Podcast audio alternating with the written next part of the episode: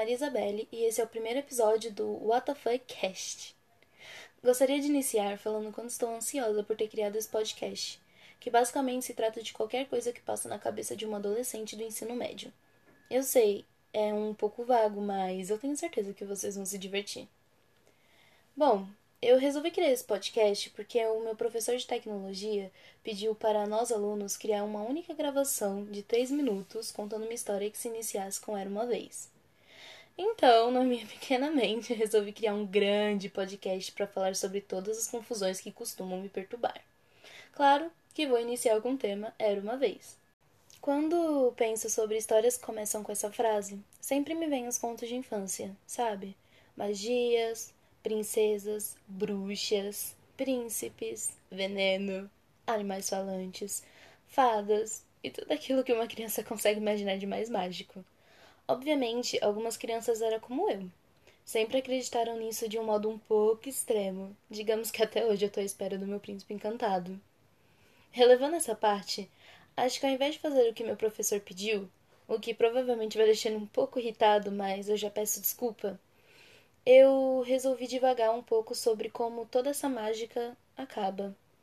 Quando você é obrigado a crescer e a se tornar alguém na vida. O que, sinceramente, eu não sei o que vou fazer ainda. Muito menos como crescer e muito menos o que eu vou ser da vida. Então, acho que já dá para entender como vai ser um pouco esse podcast. E eu realmente espero que vocês gostem. Porque o trabalho que é realmente gravar um podcast, eu nunca imaginei que era tão trabalhoso. Mas vamos começar. Bom, uma criança nunca imagina que os seus contos de fadas vão chegar ao fim em algum momento, que você vai ter que cair numa realidade completamente obscura que vai te trazer para um monte de confusões, paranoias e qualquer coisa que uma mente de uma adolescente perturbada tem ou qualquer adolescente normal, porque eu acho que meio que todos nós somos perturbados. Mas continuando. Eu tento na minha vida traçar qual foi o exato momento em que eu caí na realidade de que, na verdade, eu nunca vou ter alguém que vai me salvar e me tirar, sabe, das minhas confusões, como um príncipe faria, me salvar da minha torre de marfim. E, sinceramente, eu acho que foi no primeiro momento em que a gente quebra a cara, sabe? Sobre alguém. Quando a gente gosta de alguém, essa pessoa meio que caga pra gente, o que acontece bastante na nossa vida, do início ao fim. E eu lembro que nesse primeiro momento foi aterrorizador para mim, porque eu sempre fui meio que muito sentimental, para qualquer coisinha eu tô chorando, e eu não tô nem brincando, tipo, Alguém do livro morreu, chorei. Alguém da série morreu, chorei. Série acabou, chorei. Livro acabou, chorei. É tipo um mar de emoções completamente choroso, eu, no caso. Então, eu lembro que, tipo, eu gostava muito desse menino, muito, muito, muito, muito, muito. E, tipo, quando eu fui rejeitada, o que aconteceu bastante na minha vida, eu acho que o que mais aconteceu comigo foi ser rejeitada pelos outros eu fiquei muito chateada, muito tristinha, porque, cara, que ele não. que, que eu não tinha, sabe, pra ele não me querer. Até hoje tá, tá gravado na minha mente isso, tá, senhor Fulaninho? Não, brincadeira. Mas eu lembro quanto foi aterrorizador. E aí foi, acho que quando eu caí na realidade. Que na verdade eu vou ter que fazer tudo por mim, e se eu não fizer, pff, eu tô sozinha no mundo e então eu vou me ferrar bastante se eu sempre depender de alguém. Então, acho que foi nesse exato momento em que parou de existir os contos de fadas e a realidade veio à tona. Uma realidade bem, bem fria e cruel, que sinceramente é assustadora até hoje. Mas tudo bem. Sigo, sigo viva, ainda tô aqui, né? com meus plenos 16 anos, no segundo ano do ensino médio e gravando um podcast por causa de um tédio gigantesco na quarentena. Quem diria, quem diria, tantas expectativas para eu chegar e estar tá desse jeito. Bom, eu acho que esse seria o início do meu Era Uma Vez. Eu sei que o certo deveria se começar falando de tudo, nascimento, crescimento, mas o Era uma Vez deveria se iniciar na primeira vez que você quebrou a sua cara. Quando você teve pela primeira vez o seu coração partidinho, por mais que fosse uma paixão boba. É, algumas paixões sempre marcam a gente.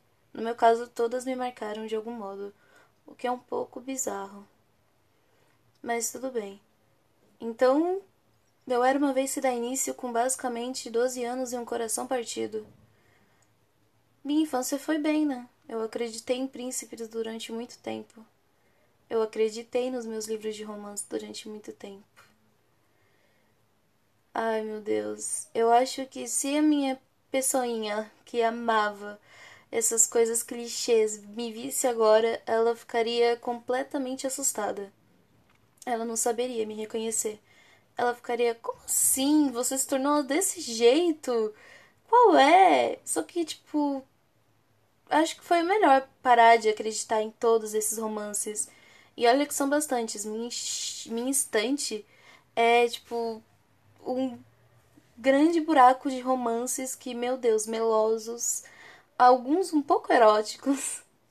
Mas confia em mim, eu só comecei a ler esses romances eróticos com 15 anos, então podem ficar suave. É estranho dizer que o seu Era Uma Vez se iniciou de um modo tão trágico. Eu gostaria que meu Era Uma Vez tivesse se iniciado, sei lá, comigo me apaixonando por alguma pessoa que se apaixonasse comigo por mim de volta, sabe?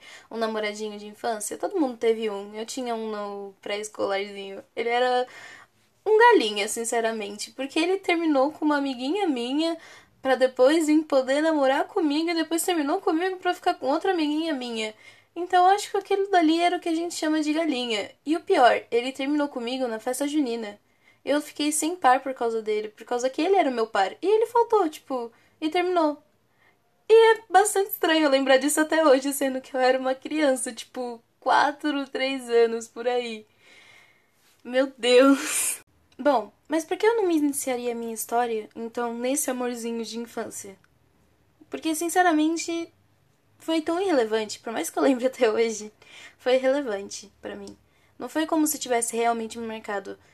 Eu só fiquei, tipo, depois que eu encontrei ele, que tinha a hora da Sonic, e a gente acabou ficando com os colchonetes um perto do outro, a gente conversando e, tipo, a gente ria, ria. E eu era uma criança, eu ainda não sabia, sabe, o que era se machucar com o coração, com o sentimento. E, mano, ai, que saudade, sério. Saudade da hora da soneca. Mas, das tias também, elas me amavam. Mas relevando tudo, tudo isso que eu acabei de contar um pouquinho sobre mim, eu gostaria de dar muitos mais detalhes sobre esse meu romance, que o meu primeiro romance, que não foi nem um romance, foi mais tipo uma paixão platônica que terminou muito mal para mim. Mas eu acho que se eu falasse ficaria muito na cara para algumas pessoas, para a pessoa em si. Porque sinceramente eu acho que essa pessoa nem deve lembrar sobre isso. Mas eu lembro porque de algum modo eu consigo lembrar de todas as merdas que eu faço na vida. E isso é perturbador. Eu gostaria, sabe, de às vezes só esquecer tudo isso e fingir que eu sou uma pessoa normal que não tem um monte de problemas psicológicos. Talvez não tão profundo quanto vocês pensam, mas ainda assim profundo para mim, porque querendo ou não, tudo na adolescência é muito extremo, é muito muito ah, é muito tipo dramático. Sinceramente, esse seria o meu era uma vez. O momento exato em que eu me apaixonei e me lasquei. Porque no momento que eu me apaixonei foi até que legal era bom, sabe? Tipo, eu ficava tipo, ai meu Deus, olha, ele olhou pra mim, ai meu Deus, olha o sorriso dele. Só que, tipo. Agora não é mais isso. E depois de, tipo, da pessoa falar, então, não ligo pra você, hein? Eu meio que, tipo, só segui a vida e depois aconteceu outros amores que me marcaram. Com certeza, muito mais. Nossa, muito mais. Tipo, meu primeiro amor de verdade, nossa, nossa, isso é história para outro podcast, mas se eu for contar, eu vou ficar aqui morrendo, assim, ó, de chorar. Uh, brincadeira. Já parei da fase que quando eu contava eu chorava. E eu chorava bastante. Tipo, muito. Tipo, extremamente. Não choro mais, mas ainda assim é marcante.